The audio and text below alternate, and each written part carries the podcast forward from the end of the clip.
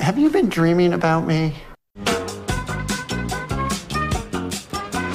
Okay, let's run.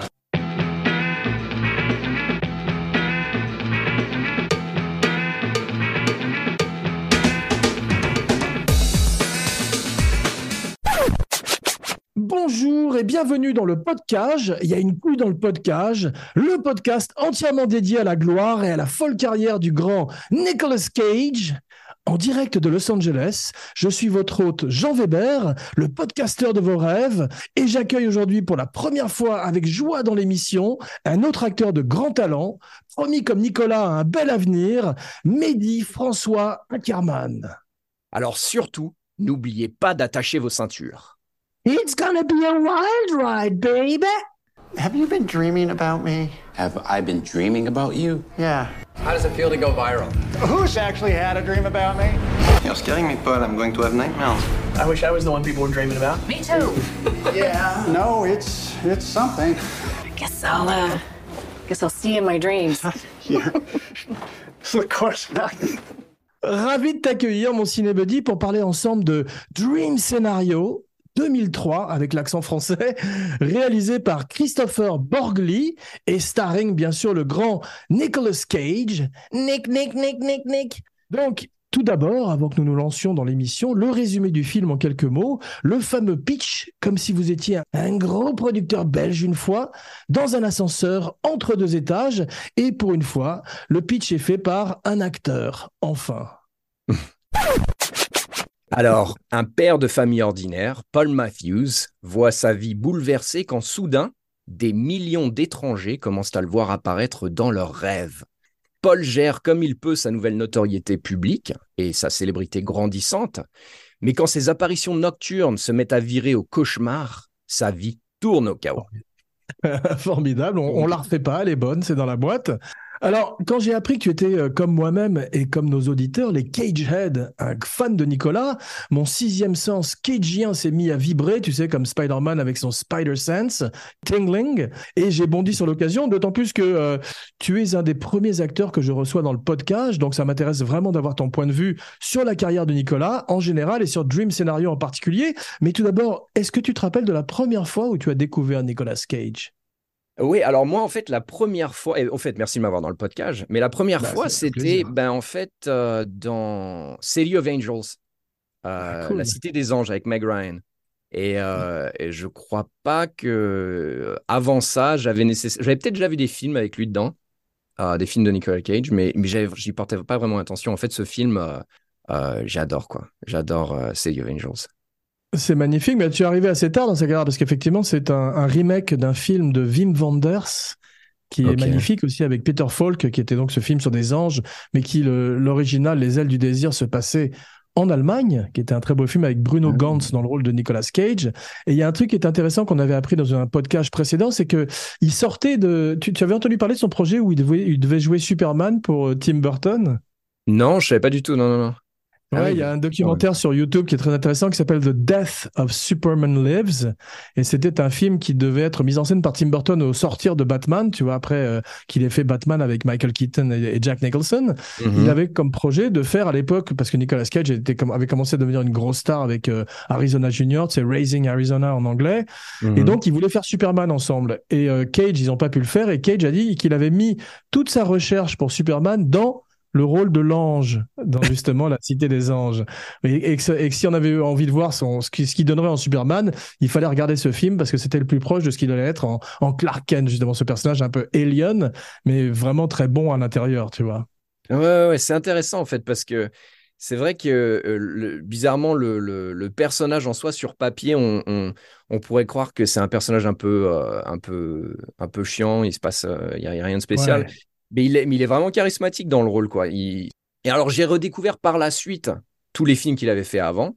Mais c'est vrai que moi en Ouais. grandissant au début c'était pas il n'était pas vraiment dans mon radar en fait Nicolas Cage. C'est vraiment que après ce film. Et puis j'adore moi les les, les, les histoires d'amour euh, enfin j'ai- j'aime j'aime j'ai beaucoup de genres de, de films mais euh, mais les, les, les histoires d'amour bien faites, Euh, Histoire romantique bien faite, euh, ouais, je sais pas. C'est vrai, c'est un genre qui malheureusement a un peu disparu aujourd'hui à Hollywood, les, les comédies romantiques entre guillemets.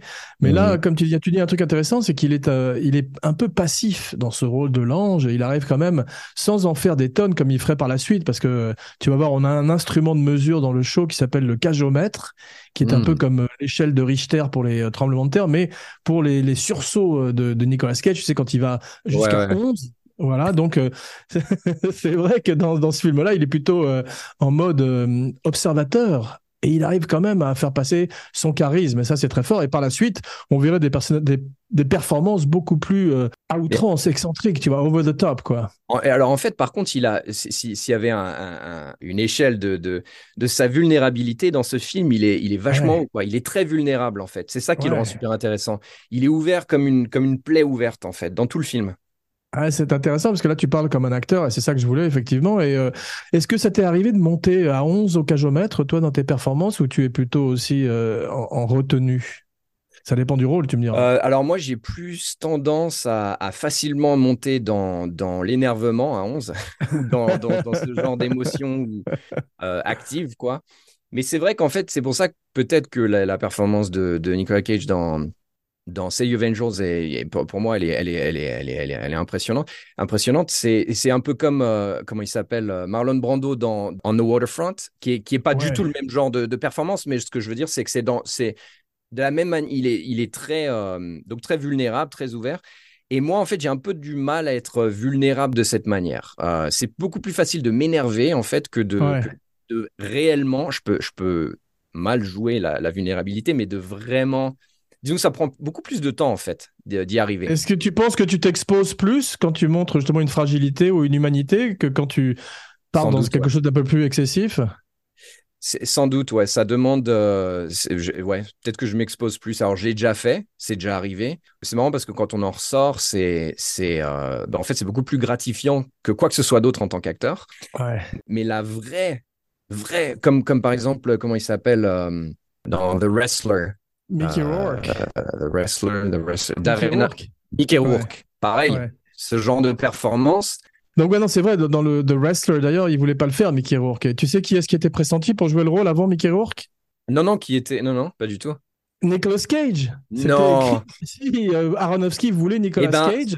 Eh ben moi je trouve qu'il est- ben, justement c'est alors ça c'est un bon euh, un bon du bon flair d'Aronofsky parce que justement je trouve qu'il il, euh, c'est l'un des rares des autres de- des peu acteurs peu d'acteurs auraient pu vraiment faire un, bon boulot là-dedans je pense qu'il aurait pu faire un très bon boulot là-dedans Ouais, puis il a été très élégant parce que quand il a appris que Mickey Rourke euh, commençait à, à, euh, encercler le rôle, à se rapprocher du rôle aussi, ils sont amis dans la vie, ou en tous les cas, il l'était à l'époque, et il s'est retiré du projet alors qu'il avait commencé à s'entraîner physiquement. Il a dit Mickey sera mieux que moi, et puis il a compris surtout qu'à cette- à ce moment de sa carrière, Mickey Rourke avait en avait véritablement besoin. besoin d'un rôle comme celui-là pour faire une espèce de comeback, tu vois. D'ailleurs, ça l'a remis en selle pendant quelques années, puisqu'ensuite il a fait Whiplash, tu sais, le, le méchant dans Iron Man 2, qui est pas Mhm, le meilleur film du monde ouais, mais ouais, qui lui a permis euh, d'être encore en selle avant de devenir un peu trop étrange physiquement et euh, difficile à employer, si tu veux, pour rester poli. avant, avant de redevenir un peu trop à chaque fois Ouais, qu'il refait c'est- une chirurgie ça prend environ 5-6 ans avant de redevenir no- normal C'est fou, entre la, la boxe et euh, des cosmétiques un peu euh, approximatives, il s'est véritablement abîmé euh, de façon Et spectaculaire. moi, mais j'ai un, producteur que je connais un- qui a fait un film avec lui et qui m'a dit que c'était tout un truc pour qui ressemble déjà à- pour, pour avoir une tête normale en préparation quoi. Enfin, il, a- il C'est devait faire des. Plein de, de- de- recoller des espèces de sideburns ici parce qu'il en a plus. Enfin, C'est fou, Ouais. c'est fou.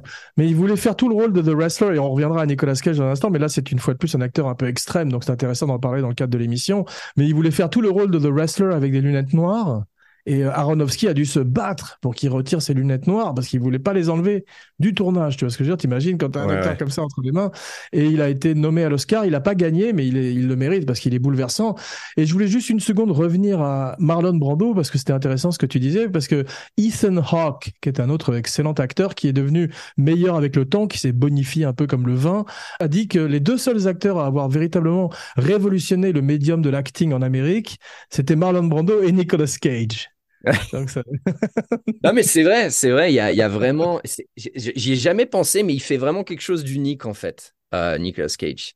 C'est souvent hors du commun, c'est souvent plus basé dans la réalité, mais ça Ouais. marche. ça marche. Ça fait pas du tout over the top. C'est pas, c'est pas C'est vrai. Ouais, ouais, moi je, je l'avais découvert avec. euh, Enfin, je l'avais vu déjà dans Cotton Club où il avait un petit rôle dans un film de son oncle, Francis Ford Coppola, tu sais, parce qu'il Mhm, s'appelle Nicolas Coppola. C'est un, un Nepo Ouais, baby, c'est un fils du népotisme aussi. Mais il a su euh, véritablement partir de, de l'orbite de Coppola en changeant de nom d'abord, dans Nicolas Cage, d'après un, un héros de comic book qui s'appelle Luke Cage. Et Mhm. puis, dans, euh, dans ce film, il jouait un gangster euh, un peu halluciné dans la veine de James Cagney, où, tu sais, et il était magnifique. C'était euh, le Mad Dog of the Bronx, le chien fou du Bronx, qui était basé sur un gangster qui avait existé. Mais après, je l'avais vu surtout dans euh, Arizona Junior, dont on a déjà parlé, où là, tout d'un coup, c'est là où il a commencé à- à trouver, et aussi dans Moonstruck, où il a commencé à avoir un jeu un peu surréaliste, et on va parler beaucoup de surréalisme avec le film d'aujourd'hui, mais un jeu justement qui est plus cartoon, qui est plus étrange et plus ludique, puisqu'il est en liberté. Il a dit qu'il a commencé à être en liberté au moment de Wild at Heart, tu sais, le film avec Lynch? Ok, ouais. Je- C'est un film qui s'appelait. Sailor et Lula en français. Ah oui, oui, C'est- oui, ok. ouais. C'est le film qu'il a fait avec David Lynch et tout d'un coup, il a vu qu'il y avait une telle liberté dans la façon dont Lynch mettait en scène le film que lui s'en est in- inspiré pour sa manière de jouer et tout d'un coup, il a donné un second souffle un petit peu à sa carrière. Mais on voit très tôt dans sa carrière, et je te laisserai parler ensuite, dans Vampire's Kiss, tu sais, le baiser du vampire, il fait n'importe quoi. C'est un mec qui essaye vraiment des trucs, même euh, big swing, comme on dit en anglais. Ah ouais, même ouais. s'il va, même s'il va se planter, il y a toujours quelque chose d'original qui va en sortir et puis il ressemble à aucun autre acteur en fait, si tu veux. C'est incroyable, ouais, parce que quand il prend des, des, big, des big swings, ouais, c'est, c'est, ça marche. C'est, c'est l'un des rares acteurs qui. euh, Et, et d'ailleurs, et c'est marrant parce qu'en fait, Dream Scenario, c'est presque l'opposé, en fait. Le, le, le, le big swing, c'est le concept. Et, le, et lui, par contre, c'est pour la est vraiment devenu, là, en l'occurrence, euh, euh, une, une vraie personne. Ouais, c'est tout à fait exact. C'est un de ses rôles les plus humains. Et on va voir dans quelques instants, quand on va se resserrer sur le film, qui, qui monte très rarement au cajomètre à 11 dans le film et qu'il est toujours très euh, en retenue, justement, et très, très subtil dans son jeu. Et comme tu dis, amène une humanité à un personnage qui aurait pu être un peu plus parodique entre les mains d'un autre acteur. Mais là, c'était le bon moment dans sa carrière pour faire ce film qui, une fois de plus, le remet un petit peu en selle parce que tu sais que, bon, il a eu des problèmes euh, d'impôts, de taxes, de, de comptables véreux. Et à travers toute sa carrière, il a fait, euh, comme tu sais, peut-être certains acteurs sont obligés de faire des films alimentaires, entre guillemets, et Mhm. il a fait des films comme a pu le faire Bruce Willis à un moment de sa carrière ou John Travolta, qui sont des films euh, un petit peu aberrants. Mais en général, il y a une constante, c'est qu'il est, euh, il est jamais en vitesse de croisière. Il donne quand même toujours quelque chose, la plupart du temps, on va dire, sauf certains films où il était un petit peu questionnable. Mais là, il a toujours eu, à travers sa carrière, quand même des cage essence, comme je dis, c'est-à-dire des renaissances, tu vois. Et, et ce qui est intéressant aussi, c'est que ce genre d'acteurs qui en arrivent à ce point-là, où ils font beaucoup de films euh, B, C, Ouais. qui sortent directement en streaming, maintenant, avant ça aurait été en vidéo, Ouais. euh, ça prouve quand même que c'est des amoureux du cinéma, parce qu'il y a lui, il y a Bruce Willis, parce qu'en fait, la plupart des acteurs, ce qu'ils font quand ils arrivent à ce stade-là, c'est qu'ils font de la télé.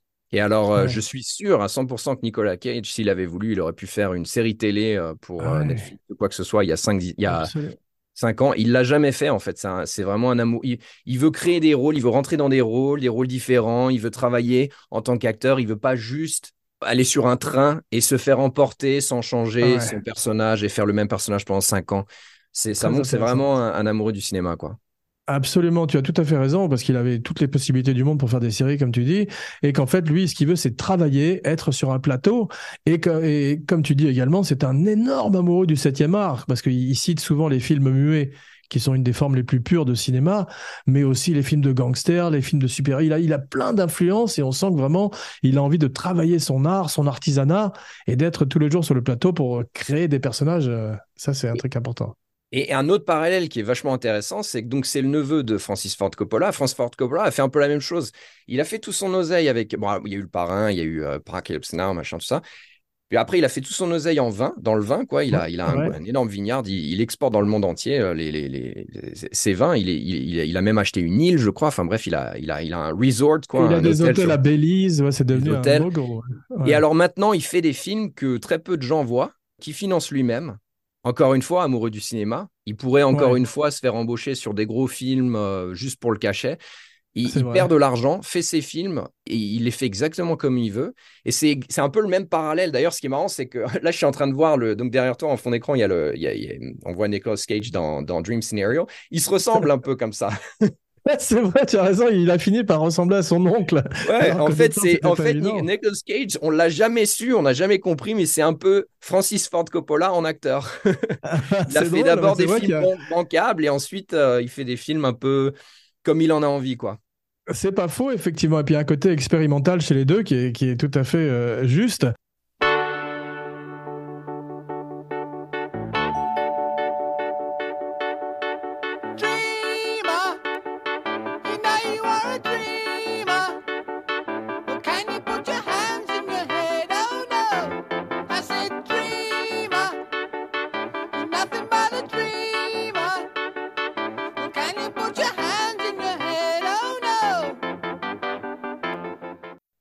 Justement, revenons à nos moutons, les moutons qu'on compte pour s'endormir, puisque le sujet du film, ce sont les rêves. Et effectivement, euh, là, il, il, il s'est fait un look déjà. Tu dis, du, on va parler un peu de son look, parce que il semble être entré depuis un petit moment dans la partie barbe de sa carrière, un petit peu comme Picasso avait sa période bleue. Et puis, bon, il a bâti une carrière extraordinaire avec des perruques toutes plus insensées les unes que les autres. Tu sais, on disait de John Travolta qu'il avait une pièce réfrigérée chez lui avec 50 perruques. Je sais pas si c'est le cas pour euh, Nicolas Cage, mais je sais que, en tous les cas, je le disais dans une émission précédente sur Ghost Riders, il fallait trois heures pour lui mettre sa perruque. Elle est pas mal Ah faite ouais. d'ailleurs. Ouais, donc tu as toute une équipe de techniciens qui travaillent jour et nuit sur les cheveux de Cage. Et là, il enlève sa perruque pour la première fois. Il se met à nu, littéralement. Mhm. Encore une fois, euh, Brando dans euh, On the Waterfront euh, ou, Mickey Rourke dans, dans The Wrestler, il se met à nu exactement. Il enlève la perruque, il se montre lui-même. Mais bizarrement, il est quand même très, il est super charismatique. Il me rappelle un peu, j'ai oublié le nom du personnage, mais dans, c'est euh, le nom de l'acteur, mais euh, je sais pas si ça a regardé Stranger Things. Euh, le, le, le gars qui joue le le le le, le, Le shérif, le chauve, non non le, justement qui les aide, qui parle c'est russe. pas David, David Harbour, Harbour? Non, non, non, pas le shérif, le, un gars qui est, qui est chauve, justement. Il est un peu pas la vu même la tête. série, donc là, je, je, je- suis un peu dans, dans le C'est un, c'est là, très bon acteur, j'ai vu dans plein de films, mais là, en fait, ça me revient pas parce qu'il fait souvent des petits rôles. Mais, euh, mais bref, c'est, euh, c'est, euh, c'est- ça le rend vachement intéressant, quoi. Il est super Bien intéressant. c'est un petit peu comme quand Sean Connery a retiré sa perruque également. Tout d'un coup, il a montré, et puis il a pas perdu de son charme. Et là, c'est la première fois en fait que Nicolas Cage le fait. Et ce, ce que, on- ce dont on peut parler, c'est dans ce rôle en particulier de Dream Scenario, c'est une absence totale de vanité. Parce Mhm. qu'effectivement, il se montre avec un corps qui est plus le corps qu'il avait dans Ghost Rider ou dans euh, les films d'action qu'il a pu faire à une époque assez brève où il a été une action star, tu vois. Et ça me rappelle, je me rappelle dans Terms of Endearment, tu sais, Tendre Passion en français, le film où Nicholson faisait un cosmonaute, un vieux cosmonaute avec Shirley MacLaine et Debra Winger. Il était torse nu à un moment, on le voyait faire euh, à la piscine et il avait un énorme ventre. Et c'était la première fois que je voyais un acteur qui était une star entre guillemets montrer un corps aussi euh, étrange, tu vois, en tout cas qui ne correspondait pas aux normes des acteurs habituels. Et là, Cage euh, a fait la même chose parce que je sais pas si vous savez, mais à l'époque de Ghost Riders, on lui a reproché d'avoir fait des, abdominaux numériques. Ah oui, j'avais entendu dans, 300. dans, dans, Ouais, dans ton, dans ton podcast, ouais. c'est ça. Donc il avait refusé après d'aller à la salle. Et là, on voit maintenant qu'il il est beaucoup plus humain à tous les niveaux, avec cette barbe blanche, ce crâne chauve. Tu sais que c'est marrant parce que c'est Travolta. T'as vu le, le nouveau look de- Je parle souvent des deux. Ouais, ouais, oui, il est rosé, ouais. c'est- Il est euh, euh, rasé, ouais. Mhm. Ouais, c'est ça, il est rasé, il a une barbe aussi. Il paraît que c'est Pitbull, le rappeur, qui a dit à Travolta, mais vas-y, euh, enlève ta perruque, rase-toi la tête, ça va t'aller très bien. Et je sais pas si Cage suit un, un parcours un peu parallèle. Mais la différence en- entre Travolta qui fait ça, il cherche quand même à, à- à rester charismatique et beau, quoi. Il est parfaitement rasé, il a la barbe. raison. Même pour revenir à Sean Connery, il avait toujours un peu ce, ce look de, de, de très masculin, euh, Ouais, euh, suave et ouais. tout. Ouais, Alors que là, en fait, il le fait plus pour un désir justement de, de ne pas être beau. C'est vraiment pour. euh, Je sais pas s'il va rester comme ça parce que il- je pense qu'il est justement dans la vie. Peut-être il a justement un peu cette, euh, cette, euh, cette vanité ou ce, ce, ce C'est-à-dire désir de vouloir dit, rester. euh, on va parler de, de Christopher Borgli, qui est le metteur en scène norvégien, dont c'est le deuxième film, Dream Scenario. Et il a dit à Christopher Borgli, quand j'ai lu ton script, parce que c'est lui qui a écrit le script, donc Borgli aussi, il lui a dit, bah, j'ai vu le personnage chauve. Et au fur et à mesure que, et Borgli a dit, c'est une idée formidable. Et au fur et à mesure qu'il se rapprochait de l'échéance du tournage, il commençait à avoir, comment on dit en anglais, les cold feet. Il commençait à avoir un peu peur, Nicolas Cage, de le faire chauve. Et il voulait pas. Et Borghi lui a commencé à lui dire bah, va- attends arrête tu as dit que tu le faisais. Et il a fini par le pousser dans ses retranchements. Et euh, il- en fait c'est quand un acteur a peur qu'il est bon aussi tu sais tu dois connaître Mhm. ça aussi. C'est que tu Ah parlais ouais. justement de de ne pas se mettre à nu et tout. C'est quand on a peur de quelque chose en général qu'on fait des choses intéressantes. Et là tout d'un coup il a eu peur de montrer ce vrai visage. Parce qu'en fait des acteurs qui sont les 10 on en a vu beaucoup. Je veux dire Johnny Depp a basé sa carrière à, se- à se à se cacher derrière les maquillages de Tim Burton tu vois. Ou même tu regardes Jude Law dans Road to Perdition, il s'est fait un look de petit bonhomme alors qu'il fallait prendre un mec pas beau déjà, tu vois. Alors que là, non, il, s'est rendu euh, normal, ordinaire, terriblement Exactement, ordinaire, tu vois. Il s'est pas caché, il s'est décaché, il s'est découvert. Il C'est l'inverse, il a fait l'inverse. Ouais, ouais. Ah ouais, non, c'est exactement ça. Et euh, comme tu dis, il est du coup extrêmement émouvant. Et tu disais un truc très intéressant, c'est qu'il ancre un film qui est complètement euh, surréaliste, fantastique, puisque c'est un type, comme tu disais, qui rentre dans les rêves des gens. Il l'ancre complètement dans leur réalité. C'est comme un, tu Mhm. sais, c'est euh, c'est le passe-muraille de Marcel Aimé. Tout d'un coup, tu as un personnage qui passe à travers les murs, mais c'est un petit comptable quotidien qui est joué par Bourville dans le film. Donc effectivement, là, c'est la même chose. Ça m'a fait penser à du Marcel Aimé. Et à l'instar également de ces nouvelles de Marcel Aimé, ou alors encore d'un film comme Didier, où Alain Chabat revenait réincarné en chien, donc ces postulats un peu fantastiques, on ne les explique pas non plus dans le film, ou encore dans les livres, le mystère reste entier. Et ça, c'est un truc que j'aime beaucoup, c'est quand euh, on laisse l'imagination du spectateur sans donner fatalement une explication euh, peu satisfaisante toujours à l'arrivée. Ça m'a fait penser aussi un peu à Al Ashby. Tu avais pas vu ce film qui s'appelait Being, Miss- Miss- euh, Being There, Bienvenue Mr. Chance? Non, j'ai non, non, j'ai pas vu, non. Been there? parce que. Dream Scenario, c'était avec Peter Sellers qui jouait un de ses rares rôles sérieux, donc je te le conseille, c'est un des derniers rôles de sa carrière. Et tu as le côté fable, parce que le film est une fable et une satire. On a, moi, j'ai été ravi de voir le film avec toi parce qu'on l'a découvert ensemble sur un Mhm. vrai écran de cinéma, ce qui est rare de nos jours et c'est toujours un plaisir de, de voir un vrai film sur un vrai, dans une vraie salle, tu vois. Et euh, il y, a, il y a une véritable satire de notre époque, que ce soit Voilà. les. Ah bah complètement, les- c'est un commentaire Ouais. sur notre euh, sur notre époque. ouais. Voilà, bah c'est ce que faisait Al Ashby en son temps aussi, et c'est pour ça que ça me fait penser à ces films des années 70 qui sont euh, plus humains, plus proches euh, de la vie, si tu veux, et qui sont pas fatalement des super-héros ou des dessins animés comme euh, tout ce qu'on voit aujourd'hui ou des films d'horreur.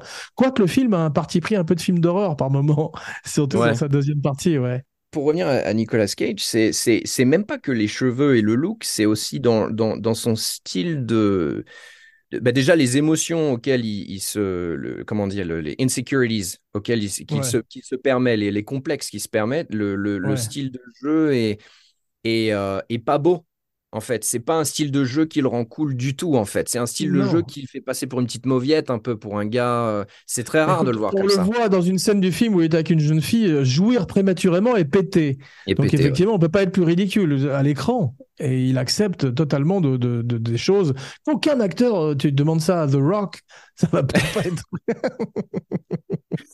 Ah, c'est clair, c'est c'est ça, et puis c'est la manière dont il se il il whine un peu tout le temps en français, il est tout le temps Ouais. un peu à, à se à pleurnicher, à, à, à se plaindre quand il parle à sa femme, quand il c'est c'est c'est c'est pas du tout attrayant quoi. Ça montre vraiment un gars complexé. Et, et d'ailleurs, je me demande si au final c'est pas un peu euh, comme comme ça qu'il est au final dans la vraie vie quoi.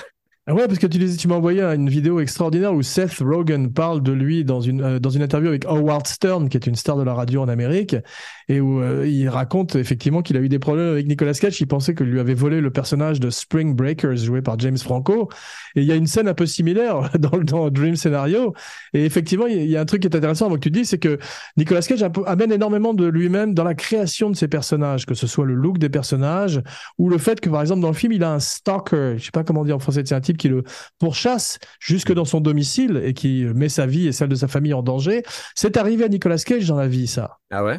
Ah Ouais, il y avait un type, tout d'un coup, il s'est réveillé en pleine nuit et tu avais un type assis au pied de son lit qui avait mis un de ses blousons en cuir et qui bouffait une popsicle, tu sais, ces espèces de, Ouais, ouais. de glace en forme de sucette.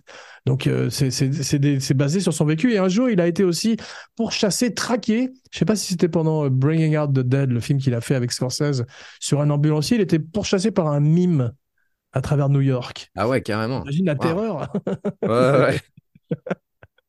Ah ouais, mais c'est possible, ouais, il a- c'est ramené à sa réalité, ouais, à, à sa vie, quoi. C'est ça, comme tu dis, c'est effectivement peut-être un des personnages les plus proches de lui qu'on ait vu. Et pour continuer dans les, dans les films d'horreur avec ce mime qu'il pourchasse, le film au départ devait être réalisé par Harry Aster. Tu vois un peu qui c'est Harry Aster? Ari Aster, non, j'ai Bon, J'ai l'impression de, passer au-dessus de, rien connaître de toutes les références que tu me. tu Non, me non, pas du tout, pas du tout. C'est c'est Non, non, moi ouais, qui Harry suis Astor. anormal. Rassure-toi, c'est moi qui suis anormal et pas toi. Ah, ok. Non, mais surtout comme le film est un film produit par A24, qui est donc euh, cette, cette production, cette maison de production qui fait des films très étranges, souvent des films d'horreur, et dont Harry Aster est un des metteurs en scène vedettes. C'est lui qui avait fait Hereditary, Héréditaire, tu Ah, sais, ok, d'accord. Ouais, ouais, et ouais. Midsommar. Tu as vu Midsommar? Je vois lequel c'est, je l'ai pas vu, mais ok, je vois maintenant. Je vois exactement Donc c'est lequel un type, voilà, et donc il, il- il a dit à Borgli, le metteur en scène, bah, écoute, tu as écrit le scénario, tu as déjà fait un film avant, fais-le. Donc euh, il lui a donné euh, carte blanche, et c'est vrai que c'est- le mec est un excellent metteur en scène, Borgli, parce qu'il filme très très bien, la lumière Mhm. est magnifique, mais Harry Aster, euh, il a fait un film récemment qui m'a fait penser un peu à Dream Scenario, et qui s'appelle Beau is Afraid. Ah oui, oui, Joaquin oui, avec euh, Joaquin Phoenix, Ouais. ouais. Je l'ai pas encore vu, mais ouais. Ouais. Bon, le film n'est pas complètement réussi parce que à la moitié du film, ça part un peu en couille. C'est un film qui est un peu aussi sur les rêves et très surréaliste. Mais la première partie du film, c'est un petit peu très très proche de Dream Scenario avec des personnages très ordinaires à qui il arrive des choses extraordinaires, tu vois. Mhm. Et euh, c'est la marque d'une espèce de nouveau cinéma qui est euh, représenté par A24, qui est ce cinéma surréaliste, étrange, proche des films d'horreur, mais aussi du quotidien. Et ça, c'est en fait, Là, l'horreur devient presque un. Dans, dans Dream Scenario, en fait, l'horreur, je me demande si ça devient pas un peu un, un, un élément de marketing, parce qu'en fait, au final, y a, c'est pas vraiment. C'est c'est juste un film d'horreur dans le sens où, où vers la fin du film, il, gros spoiler, en fait, il, il tue les gens dans, dans, dans leurs rêves, mais, mais c'est même pas dans la réalité, donc c'est presque un. un- un- euh, leur petite signature, mais c'est vraiment pas du tout un film d'horreur quand on y pense, quoi. Non, non, pas du tout. Mais il, se sert de la grammaire du film d'horreur, Mhm. puisque tout d'un coup, on est dans une espèce de Freddy Krueger intello à la fin. Mais c'est vrai, il Ouais. n'y a aucun mort. Et c'est bon, c'est la, deuxième partie du film où tout d'un coup, les rêves des gens tournent au cauchemar et lui devient un petit peu une espèce de bête noire pour le public. Et euh, on Mhm. nous parle à ce moment-là de la cancel culture, qui est très Mhm. proéminente de nos jours. Et ce type devient un paria. Avec sa famille, se- spoiler alerte, il a des problèmes familiaux, il a des problèmes avec tout le monde. Et ça, c'est intéressant parce que c'est un véritable regard euh, ironique sur euh, notre monde et sur Ouais. euh, tous les réseaux sociaux. Quoi. Ça, c'est vachement bien C'est- ouais, ça, ils ont utilisé métaphoriquement euh, le- les rêves qui, en- au final, sont les réseaux sociaux pour nous, nous parler de notre, notre société. Et c'est pour ça qu'ils nous ont, ils ont gardé ça un peu dans, dans, dans la réalité. D'ailleurs, au passage, le réalisateur, de, le film a été tourné en Super 16. Je sais pas si tu savais, j'ai regardé, j'ai vérifié sur IMDb. C'est Ah pour ça que c'était si gra- granuleux. Tu sais, Ah tu ouais, regardes, tu vois les grains, tu les voyais tellement. Je me disais, mais c'est je savais que c'était du film, je savais pas si c'était la 35 ou de la 16. Ah, c'est En fait, fou. ils sont tellement gros les grains, je me suis dit, ça, j'ai regardé, donc ça a été tourné en Super 16.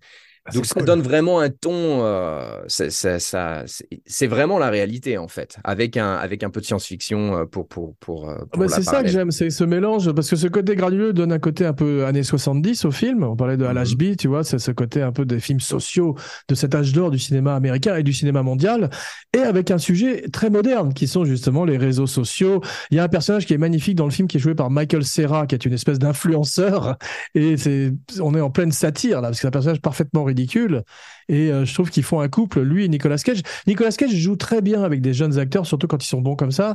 Dans Ouais. 8 mm, il est avec Joaquin Phoenix, dont je parlais Mhm. dans Beau is Afraid, et il fait des duos magnifiques. Tu vois, ça fait penser. euh, c'est des gens qui euh, savent qu'ils vont être rehaussés par leur partenaire. Tu vois, ils n'ont pas peur Ouais. d'un acteur qui est de leur niveau ou parfois même meilleur, comme fait Tom Cruise parfois en prenant des acteurs aussi plus jeunes que lui, plus beaux. Tu vois, quand il est avec Brad Pitt ou Henry Cavill. Et ben en fait, ils savent que comme au tennis, meilleur est ton partenaire, meilleur tu vas être. Je pense que tu connais ça aussi en tant qu'acteur. Exactement, ouais. Exact. Moi, je préfère prendre des acteurs euh, moins bons que moi pour, euh, pour me mettre. Non, Pour briller. pour essayer de cacher que je suis mauvais, donc euh, j'essaie vraiment de mettre des gars un peu encore plus mauvais. C'est très drôle. Non, non, c'est clair, ouais. C'est, euh, c'est, euh, c'est- ben là, les acteurs sont super dans le film. Michael Serra joue en fait un. Il joue le, le, le- En fait, il représente les compagnies qui essayent de faire de l'oseille sur les, sur les petites célébrités montantes. C'est ça, c'est pas un influenceur, c'est ce qu'on appelle un, un tech bro, un petit peu Ouais. en Amérique, qui sont ces mecs qui sont euh, à la pointe avec les apps, avec les, les algorithmes et tous ces trucs-là, et qui sont une parodie un peu d'un Zuckerberg ou de ces gens-là, quoi, en fait. Ouais, et puis il voit en fait en Nicolas Cage juste de l'argent, quoi. Il cherche même pas, il sait même pas ce qu'il fait dans la vie, il sait même pas que c'est un professeur de, de, de biologie euh, humaine, je sais plus ce que, enfin, ou de biologie. euh. il, il, il, voit juste qu'il est devenu connu, il veut se faire de l'oseille sur lui, quoi. C'est tout. Ouais, j'adore euh, j'adore son assistante, tu as vu, qui est complètement servile. Ça, Ouais. c'est un personnage exactement à la Al Ashby et à ces films très, euh, très satiriques des années 70 où on se moque effectivement de notre société et euh, ils sont immondes. Cette, cette, cette, cette, cette scène du meeting est absolument formidable avec, sa- avec Ouais. l'autre fille, l'autre assistante qui, elle, a eu des rêves érotiques avec Nicolas Cage et le regarde de travers. T'as une vraie scène, quoi. Mais ce qui est super, c'est que même ces personnages-là qui sont, qui pourraient, euh, s'ils avaient été réalisés par un, je pense par exemple à American Beauty, qui est aussi un film qui est un commentaire sur la société. Bon là, en l'occurrence, c'est la société Ouais. américaine, pas la société euh, des du monde euh, envers les réseaux sociaux. Mais, mais c'est légèrement, American Beauty est légèrement, les, les personnages sont un peu plus colorés, un peu plus cartoonish, Ouais. un peu plus exagérés. Et, et en fait, ce qui est super, c'est que même ces personnages-là qui, qui, qui sont des représentations extrêmes des, des, des aspects négatifs de notre société, le jouent dans la réalité. Ils font pas une caricature, en fait. Ils, ils surjouent Ouais. pas. Ils, ils utilisent. Ça serait tellement facile de surjouer un petit peu. Peut-être l'assistante un petit peu, la- pas l'assistante qui, qui a eu les rêves érotiques, mais l'autre assistante. C'est peut-être la seule de tout le film qui, qui est un petit peu au-dessus de la réalité et qui cherche à, faire rire. Mais tous les Ouais, autres, en fait, ne cherchent pas à faire rire. Ils jouent vraiment le. La le- situation. Ouais. T'as- c'est- très très bien observé effectivement parce que ça aurait pu être, ça aurait été très facile de faire le même film mais beaucoup plus over the top, beaucoup plus caricatural, cartoonesque effectivement avec des personnages qui sont tout d'un coup beaucoup moins crédibles alors que là tout le monde joue la situation et ça j'adore ça. C'est c'est tu tu tu tu, as- tu te sens pas obligé de jouer comique à part celle-là cette fille effectivement qui Ouais, est mais qui est quand même réjouissante mais euh, Mhm. tu te laisses porter par la tu tu crois, tu fais confiance à la situation. Ça c'est un truc que j'aime beaucoup Et effectivement. puis ça dit beaucoup sur notre euh, sur l'état de notre société parce que en jouant la réalité, on a l'impression de regarder une caricature alors que c'est la Ouais. réalité quoi. Ouais, exactement. Non, mais ça, c'est ça qui est très bien fait.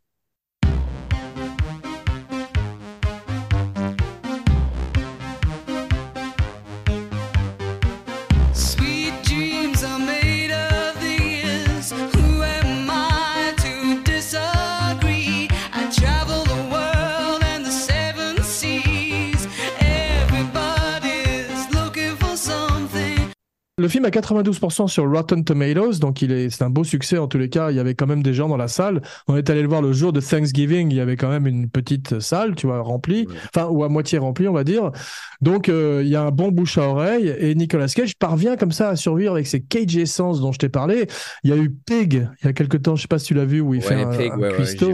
ouais. Mhm, mhm. Et donc, il est, euh, c'est drôle parce que là, il a fait un film euh, quasiment en même temps que Dream Scenario où il est chauve encore, que j'ai pas vu, mais qui fait partie de ces films un petit peu, pas, pas ces films phares comme celui dont on parle aujourd'hui, qui est un truc qui s'appelle Butcher's Crossing, qui est son deuxième western, Où il est carrément euh, la boule à zéro, là, du coup, il a pas les, les, trucs sur le côté, tu vois, et une grosse barbe, et il ressemble à Sid Haig, un acteur que peu de gens connaissent, mais en toujours, toujours est-il que euh, il en a fait deux d'un coup, et maintenant, il a de nouveau des cheveux pour un, un film qui s'appelle Le Surfeur, qui est en train de se tourner à Malibu. Il a loué une maison à Malibu avec sa famille et il est en train de faire un film où il joue un vieux surfeur. On a vu des photos sur le net, donc ça, ça peut être amusant aussi. C'est c'est incroyable. Il en- déjà il enchaîne, c'est incroyable. Ouais. Euh, Ouais. Et puis, euh, et puis c'est vraiment pour essayer des trucs, quoi. On, s'en rend compte, quoi. Parce qu'au final, euh, j'ai presque l'impression que il cherche pas forcément à avoir le film qui va être aussi bon que Dream Scenario. Il veut juste jouer, quoi. C'est vrai. Et en plus, là, il est arrivé à un moment de sa carrière où il a payé ses dettes finalement. Donc, il était un petit peu moins obligé de faire des films en Europe de l'Est où on lui amène une mallette avec de l'argent et son hélicoptère tourne et il s'en va juste après les prises, si tu veux. Et il peut y mettre, il peut choisir des projets un peu plus de qualité. Ça, c'est, c'est toujours bien parce que il entre dans- encore dans une nouvelle étape de sa carrière et j'ai envie qu'il continue à faire des belles choses et pas trop de films euh, Z, si tu veux, comme il a pu en faire à une certaine époque aussi, quoi. Il y a plein de gens qui ont été en fait euh, dégoûtés de Nicolas Cage à cause de tous ces films qu'il a pu faire comme Tokarev ou euh, Bah, moi-même, en Bon, fait, bon, j'ai, ouais, je, je suis un peu, je suis un peu une de ces personnes dans le sens où ça m'a pris un, ça m'a pris un petit bout de temps avant de, re- de recommencer à regarder. En fait, par hasard, j'ai regardé Joe. euh, il y a quelques années quand il est sorti, mais par hasard en fait, parce que moi j'étais Grosse même plus intéressé par regarder nécessairement euh, ces films. Ça se voyait clairement que c'était plus des, des qui faisait plus des, des bons films, un peu comme Bruce Willis. euh, absolument. Voilà, il va plus faire de films, mais. Et puis en fait, j'ai regardé par hasard, mais il était super le film. Et c'est là que je me suis Ouais. dit, ah, mais en fait, parmi tous ces duds, il y a des bons films. Exactement, il fait tout d'un coup, dit, dit merde, et tout d'un coup, il y en a un qui surnage et qui est vraiment intéressant et qui le remet en selle pendant un petit moment. Euh, même, il a fait récemment une comédie que j'ai bien aimée, que tu as peut-être vu, qui s'appelle Rainfield, où il joue Dracula. Euh, Je l'ai pas vu, mais je vois exactement ce que c'est avec l'acteur Ouais. anglais qui joue dans, dans X-Men. Ouais, Nicholas Hoult, qui vient de signer, je crois, pour faire Lex Luthor. Il va jouer Lex Luthor Ah. dans, dans le prochain Superman. C'est un ma- magnifique acteur anglais qui avait Mhm. joué le fils de Nicolas Cage dans The Weatherman, dont tu parlais. dont je parlais que, l'un de mes films de Nicolas Cage préférés. Ouais. Et euh, il y a des petites similarités en fait. Euh, bah, le divorce, tout, tout le côté un peu relation, machin, tout ça. Enfin, c'est. Absolument, absolument. Mais dans Rainfield, il joue Dracula. C'était un rêve d'enfant, puisque lui, il adore Christopher Lee, il adore, il adore Bela Lugosi, donc tous ces acteurs dont je te parlais, des films, des vieux films d'horreur. Il a même produit un film qui s'appelait euh, Le baiser. Non, ça s'appelait pas Le baiser des vampires, mais L'ombre du vampire, avec euh, où euh, Willem Dafoe jouait le rôle de Max Schreck, le vampire qui jouait euh, Nosferatu dans le film de Murnau en noir et blanc. Et Murnau était incarné par John Malkovich. Donc on sent toujours cet amour des vampires et des films d'horreur.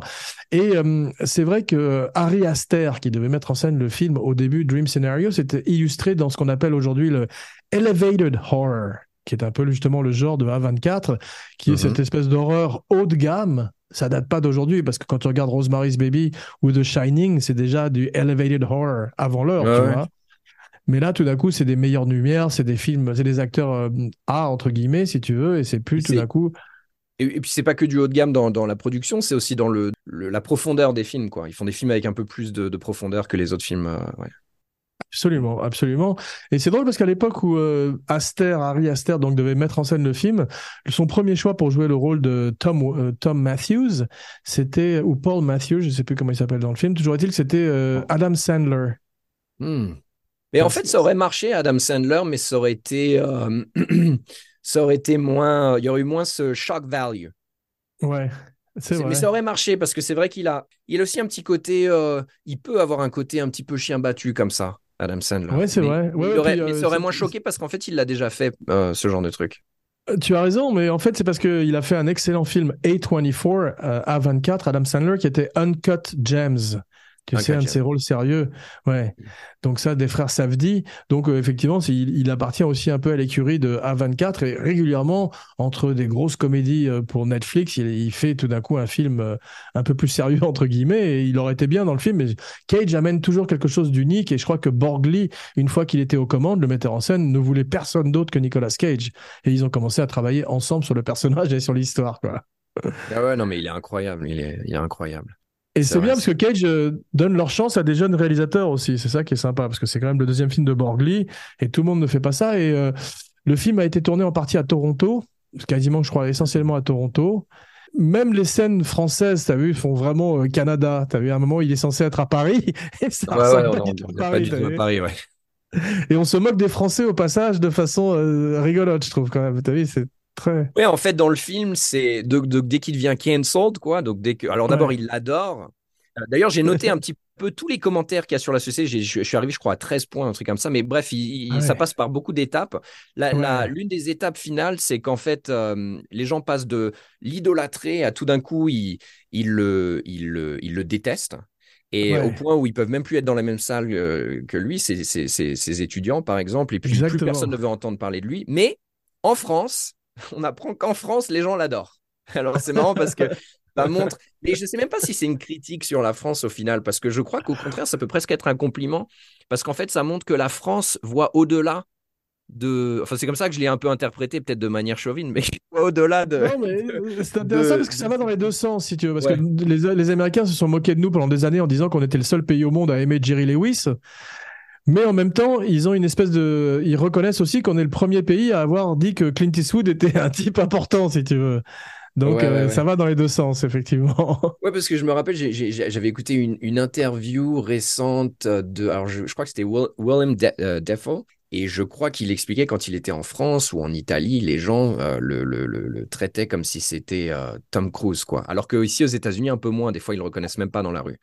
Ah, et en fait, ça montre qu'on on est capable de de- d'identifier certains, certains aspects cool d'un film ou d'une ou d'un phénomène ou d'une personne que, que les Américains ne, ne voient pas, quoi, en fait. Ouais, mais c'est drôle parce que c'est, euh, j'avais vu à l'occasion d'une émission sur Halloween, le premier de John Carpenter, que Car- John Carpenter disait en interview que euh, en France il était considéré comme un auteur, alors qu'en Amérique il était considéré comme un raté. Ouais. ouais, mais je peux complètement imaginer ça. C'est vrai que c'est c'est un peu le les différences de perception. Il y a des, pareil avec les- beaucoup d'acteurs B comme euh, Michael Madsen ou, euh, ou euh, Tom Sizemore qui est décédé récemment. Ou pareil, Ouais. en France, j'ai l'impression qu'ils sont beaucoup plus respectés qu'ils ne l'ont jamais été aux États-Unis, ou du moins dans les dernières euh, 10, euh, C'est 15 vrai. années. C'est drôle que tu parles de ces deux-là parce qu'ils étaient pressentis à chaque fois pour les mêmes rôles.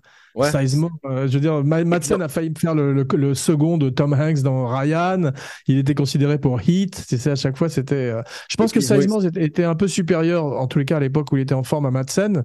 Mais j'aime beaucoup Madsen aussi, qui est un acteur euh, de la trempe des. qui a, qui a pas eu la même carrière, mais qui aurait pu être une espèce de Robert Mitchum à une époque. C'est un vrai badass, quoi. Ah ouais, ouais. Et puis dans les années 90, 80, enfin début 2000, complètement, ouais. Mais maintenant, depuis les, on va dire, les 10-15 dernières années, ils font des, des films, mais encore pire que. On parlait des mauvais films de Nicolas Cage, mais ces deux-là et Eric Roberts euh, Ah un peu les trois acteurs qui font des acteurs, des, des films qui sont euh, des- enfin, tournés pour. euh, Hallucinant, mais tu regardes, il y, a- il y a deux filmos qu'il faut regarder sur IMDb, c'est celle d'Eric Roberts, c'est genre 200 Ouais. films par an, et Incroyable. Danny Trejo, que j'aime beaucoup aussi, qui Ah oui. fait 250 films par an, si tu veux, entre, Mhm. entre, il, il alterne le- les tacos de son restaurant et les films étranges, tu sais. Ah ouais, c'est Personne- incroyable. ouais. Mais euh, Dream Scenario est basé sur un véritable événement, tu savais ça? Ah non, non, pas du tout, non. C'est-à-dire qu'il y avait tout d'un coup sur Internet, euh, on a commencé à dire sur un site qu'il y avait un type qui se manifestait comme ça dans les rêves des gens à travers le monde. Et en fait, on s'est rendu compte par, par la suite que c'était une, euh, une blague, un hoax, tu sais comment on dit en anglais, et Mhm. que c'était en fait une, une agence de pub qui avait fait ça pour étudier l'origine des légendes urbaines et des mythes collectifs. Et je sais plus Mhm. si c'était une pub, je sais plus pour quel produit c'était, mais euh, c'était euh, ce qu'on appelle le guérilla marketing. Et il s'était servi justement de ce personnage. Et c'est de cette idée-là que Borgli part pour faire son film. Et c'est drôle parce qu'il fait des références effectivement à Freddy Krueger et tout. Et on voit que les films de rêve, c'est un genre quasiment à part entière dans le cinéma. Entre Inception, tu vois, tous ces films-là qui, euh, où les, tous les films de Lynch sont des rêves éveillés, tu vois. Donc c'est, le rêve et le cinéma, c'est pas très éloigné l'un de l'autre, si tu veux, d'une certaine manière. Et puis c'est un super moyen de, de, dire un peu ce qu'on veut quoi dans le rêve. On peut, euh, on peut, on a, on a un peu carte blanche de faire ce qu'on veut, donc c'est, c'est vrai que c'est sympa quoi. Ouais. Et, et pour terminer sur l'Internet, c'est vrai que Cage, il a eu une très grande intelligence et une perception de son image à lui, puisqu'il a compris très vite qu'il était devenu un des premiers mimes, non pas M-I-M-E, mais M-E-M-E, tu sais, sur le net, et que les gens commençaient à se moquer un peu de lui. Et il a joué de ça. Il a fait des, des rôles où il était carrément un mime vivant, tu vois, je veux dire, en sachant presque, quand tu vois, quand il, quand il est dans un mauvais film qui s'appelle The Wicker Man, qui est le remake justement d'un film euh, formidable avec Christopher Lee, à un moment, il est agressé par des abeilles et c'est son, sa phobie des abeilles. Et il se met à crier Not the bees, not the bees. Et tu sens qu'il le fait vraiment pour être un mime à vie, tu vois. Et il entre tout d'un coup d'une un autre façon dans l'inconscient collectif des gens, un petit peu comme ce type qui rentre dans les rêves des gens. Ça, Ah bah, de toute façon, c'est et puis c'est une bonne technique hein, quand les gens commencent à se moquer de toi. Le mieux, c'est justement de de- de- de- d'aller avec, d'aller dans le même sens, quoi, et de Exactement. d'en sortir de l'autre côté plutôt que d'essayer de le combattre, quoi. C'est ça, il, il- il- comme on dit en anglais, il embraces it. Tu vois ce que je veux dire? Il- C'est ça. Si tu peux pas, si tu peux pas les, les battre, joins-toi à eux, on dit en Amérique. Exactement. Mais là, effectivement, il est extrêmement euh, doux dans ce film. Il a, il a cette voix euh, presque nasillarde, géniarde dont tu parlais. Et il est très euh, vulnérable, il est très fragile. On a, on, a, on a mal pour lui, on a peur pour lui. On sent ce type qui est totalement dépassé par les événements. Et euh, il n'est pas du tout directif dans sa vie, parce qu'il est complètement passif dans la première partie de ses rêves, et dans la deuxième partie de ses rêves, il devient une espèce de Freddy Krueger, mais c'est toujours indépendant de sa volonté. Il, a beaucoup de mal dans ce film, et c'est pour ça qu'il est très, très émouvant, je trouve. C'est un de ses plus beaux rôles, à mon avis. Ah ouais, c'est, clair, c'est magnifique. C'est clair, c'est lui qui fait que le film soit si bien, parce qu'en en grosse partie, parce qu'il est, c'est vraiment l'élément le plus intéressant du film. Mais les commentaires sur, le, sur la société sont aussi un, un- ce qui fait vraiment que le film euh, soit super.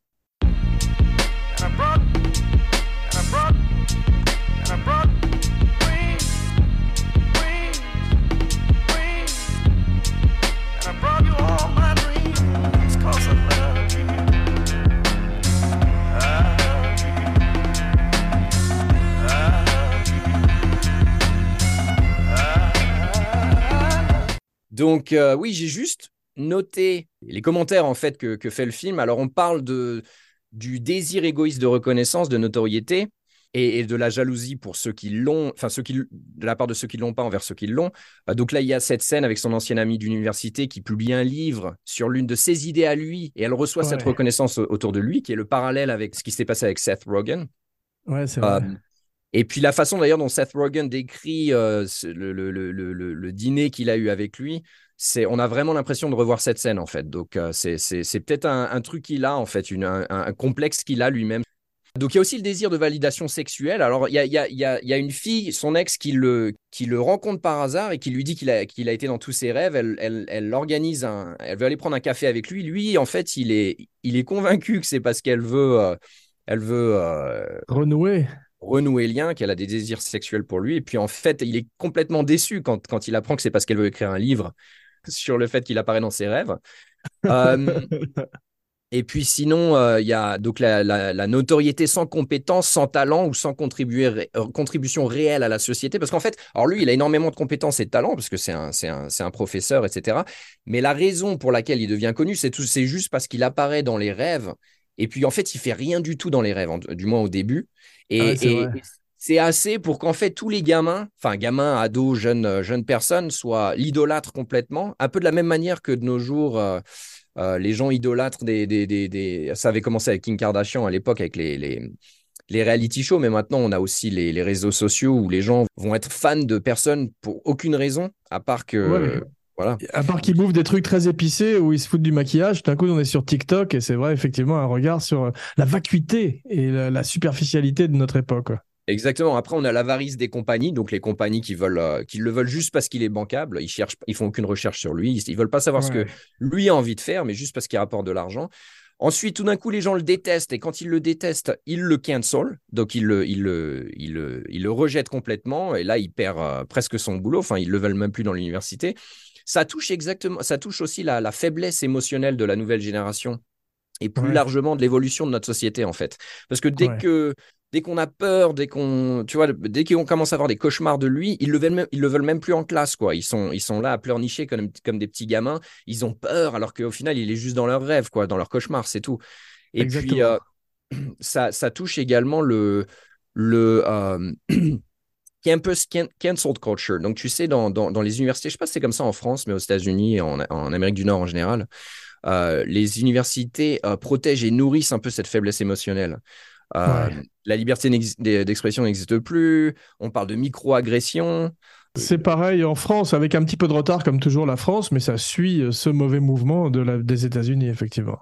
Ouais, on a, on a des gens qui sont carrément interdits de parler au campus, des gens comme euh, Jordan Peterson ou Ben Shapiro, qui certes ont des idées qui sont euh, qui vont à, à l'encontre de, de, de l'établissement, mais c'est pas non plus des idées euh, nécessairement. Enfin, dis-moi qu'il y a- il y, a même plus de dialogue. Donc carrément, Ouais. on, Ouais. et puis, on utilise aussi des, comme preuve d'actes criminels. Donc là, c'est un, c'est un autre point dans le film, euh, ou, par- ou parfois même euh, caractéristiques d'évaluation de caractère de la personne, des événements ou discours tirés complètement hors contexte. Donc quand il est filmé en train de péter un câble à un moment donné sur le parking de l'université, alors que, que et, en fait, on- on- il est filmé, on voit qu'il pète un câble, et ça, ça arrive de nos jours. Il y a eu Britney Spears, il y a eu plein de, plein de gens qui ont été filmés et qui ont été jugés, humiliés comme ça dans les réseaux sociaux ou, ou à la Ouais. télé. En fait, ce qu'on ne sait pas, c'est que ce qu'on voit pas dans la vidéo, c'est qu'il venait de, de taguer sa voiture en écrivant euh, loser dessus, quoi. Donc c'est un peu Ouais. justifié, c'est un humain, quoi.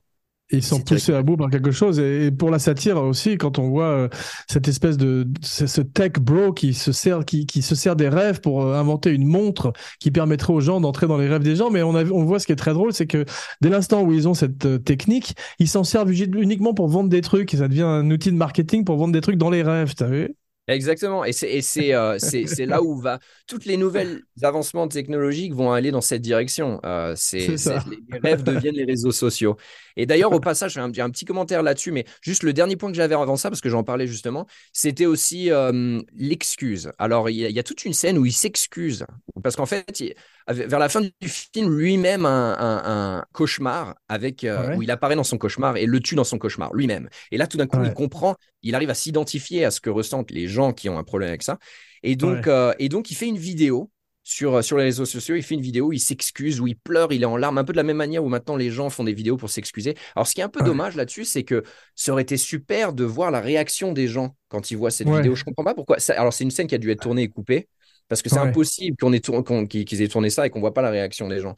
Mais, euh, mais je pense que ça aurait peut-être marché. Alors peut-être que ça collait plus avec la fin ou au final ils le détestaient quand même parce que le- la Mhm. vidéo d'excuses en général marche. Ouais. Et Mais là, elle marche pas euh, du tout parce que même sa femme n'est pas dupe, personne n'est dupe en disant Ouais. qu'effectivement, c'était pas du tout euh, sans Sa ressenti. femme et sa fille, ouais. Alors Ouais. moi, le seul, le seul, la- la seule un peu critique que j'ai, c'est que des fois justement, euh, par exemple la fin avec l'histoire du, du gars de tech qui crée ce bracelet qui permet d'aller visiter les rêves des gens. Tout d'un coup, c'est plus, c'est plus lui qui, qui, qui, qui navigue cette histoire, c'est un truc qui est en raison. parallèle, comme si c'était un court métrage en fait à la fin du film. Ça change un peu de ton et on a tout d'un coup l'impression d'être dans un sketch du Saturday Night Live plus que Ouais. dans le film. Ouais, c'est dommage, ça nous sort un peu de l'histoire, ouais. Absolument.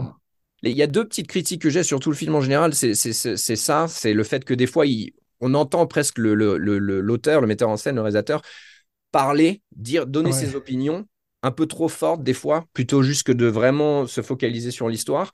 Et puis, alors, et puis le, le- le côté, euh, le côté très, euh, nat- très euh, réaliste, donc la, la- la Super 16, le, le côté tourné en film, euh, le côté très réaliste du film, des fois, par exemple, je sais pas si tu as remarqué, mais il n'y a pas de score, il n'y a pas de musique pendant les dialogues, très rarement. J'ai regardé, j'ai porté attention, Ouais. et en fait, la- les- Ouais. les- le score n'apparaît que dans les transitions. Alors, des fois, euh, quand quand il y a un moment émotionnel qui est là, c'est super parce que tu veux laisser ce moment émotionnel exister, mais des fois, il n'est pas là. Et, alors, Nicolas. Cage est très charismatique, mais il y a beaucoup de scènes où ce moment n'est pas là. Et alors, c'est dommage, la musique aurait pu compenser, ou alors une photographie un peu plus euh, hollywoodienne. Pareil, Ouais. aurait pu compenser. Alors là, on a une photographie, on dirait que c'est tourné, en- euh, qui, qui est très, qui est très belle, mais vraiment très. ça fait pas euh, téléfilm quand même, parce une, c'est, un film automnal qui a des belles couleurs rousses, tu sais, et c'est, Ouais, ouais. euh, c'est assez joli quand même. Et, mais c'est vrai que tu as raison, on n'a peut-être pas ce second souffle qui fait que tout d'un coup on a des larmes aux yeux, tu vois, peut-être, effectivement. Ouais, et puis l'autre côté tranche de vie, le côté, voilà, c'est un petit morceau de vie de réel de- de- d'une personne. Alors quand, quand tout d'un coup, il y a, y a des petits éléments qui, qui manquent ou des fois le, le rythme est légèrement lent. Mais bon, c'est, le, film est super, quoi, quand même. Mais, euh, Ouais, et puis le film est relativement court par rapport au film actuel, puisqu'il fait euh, 1h40, ce qui est assez peu, ce qui est un, un, un métrage de comédie ou de film d'horreur. Et c'est vrai que moi, je lui en étais reconnaissant, parce que la, tous les, la plupart des films sont à 2h30 maintenant, et c'est un peu. Ouais. euh, Il y a beaucoup de choses qui mériteraient de rester sur le plancher de la table de montage, si tu veux. Alors que là, il n'y a pas de- vraiment de gras, mais ça aurait peut-être gagné, effectivement, euh, à avoir une musique un peu plus puissante, un peu plus émotionnelle, effectivement. Et, et justement, quand je suis rentré en fait le soir même, parce que j'y ai pensé un peu tout ça, j'ai regardé des petits morceaux de, de American Beauty nouveau, parce que je l'avais pas vu depuis longtemps. Parce que moi, je vois vraiment un gros parallèle entre American Beauty et, euh, vrai. et, et ce film. Et, et en fait, c'est là que j'ai vu vraiment. Ah oui, alors il y a des, c'est à double tranchant. Il y a des, c'est, presque une amélioration d'American Beauty dans le sens où c'est, on, on reste dans la réalité, on caricature plus les, les, les, les personnages, on n'en fait pas des personnages de, de, de bande dessinée, mais en Ouais. même temps. Dans American Beauty, il y a certaines, certains outils cinématographiques qui ont été utilisés qui font que, que ça, ça, ça rend le film un peu plus, euh, peut-être un peu plus euh, bankable. voilà. Tu as raison, ouais. Biggity bang, biggity bang, v'là le fucking podcast, le podcast qui te met en âge, le podcast qui te met la rage, biggity bang, biggity bang, c'est l'âge du podcast. Il y a une couille dans le podcast. Bien, merci mon nouveau Ciné Buddies et mes Cagehead pour ce voyage dans l'inconscient de Nicolas Cage. Mehdi, ce fut un grand plaisir et d'aller voir le film avec toi et d'en parler dans ce podcast. Tu fais maintenant partie de la famille et tu reviens quand tu veux. Eh bien, merci, merci beaucoup de m'avoir euh, m'avoir eu dans le podcast. Ah ben, merci à toi. Un Donc, honneur. En attendant, n'oubliez pas de liker, de partager, de commenter, de follower et de vous abonner partout où vous écoutez et regardez le podcast. Mehdi, peux-tu nous parler un petit peu de ces formidables courts-métrages que tu viens de faire, que j'ai vus, qui sont euh, vraiment très très bien foutus? Alors, j'ai écrit, tourné, euh, écrit réalisé deux courts-métrages dans lesquels je joue euh, qui s'appellent The Downside of Time Travel et ensuite The Downside of Time Travel Part 2, qui est en fait la suite du premier, qui sont sur YouTube. Donc, euh, si, vous, si vous recherchez le titre, vous le trouverez. Ah ouais, non, c'est formidable. Il y a un côté à la fois Back to the Future, mais avec euh, en même temps un côté Looper. C'est comme si tu rendais hommage au film de Machine à remonter le temps, mais en amenant en même temps ta touche personnelle et une émotion très personnelle aussi, donnant euh, au cours une véritable identité. Et puis on peut, ce qui est intéressant quand on voit les deux à la suite, c'est qu'on voit la progression aussi, puisque tu es à la fois à la mise en scène et à l'acting, ce qui est très difficile. Et tu fais un truc remarquable aussi, c'est que tu joues parfaitement en anglais. Donc ça te permet effectivement d'avoir une palette euh, très vaste. Parce qu'effectivement, en général, les, ac- les acteurs français, ou en tout cas d'origine française, sont euh, limités. On leur donne des rôles de, de Russes ou d'Espagnols ou de vampires, et ils peuvent pas jouer un Américain moyen. Ce que tu peux faire euh, grâce à ta pratique et à ta maîtrise de l'anglais. Exactement. Bah, merci en tout cas pour les compliments. Mais surtout, quoi qu'il arrive, n'oubliez pas d'attacher vos ceintures. It's gonna be a wild ride, baby. Et maintenant, euh, comme on est français et qu'on ne se refait pas, Dreams are my reality, the only kind of real fantasy. Je viens de trahir mon âge. I close my eyes,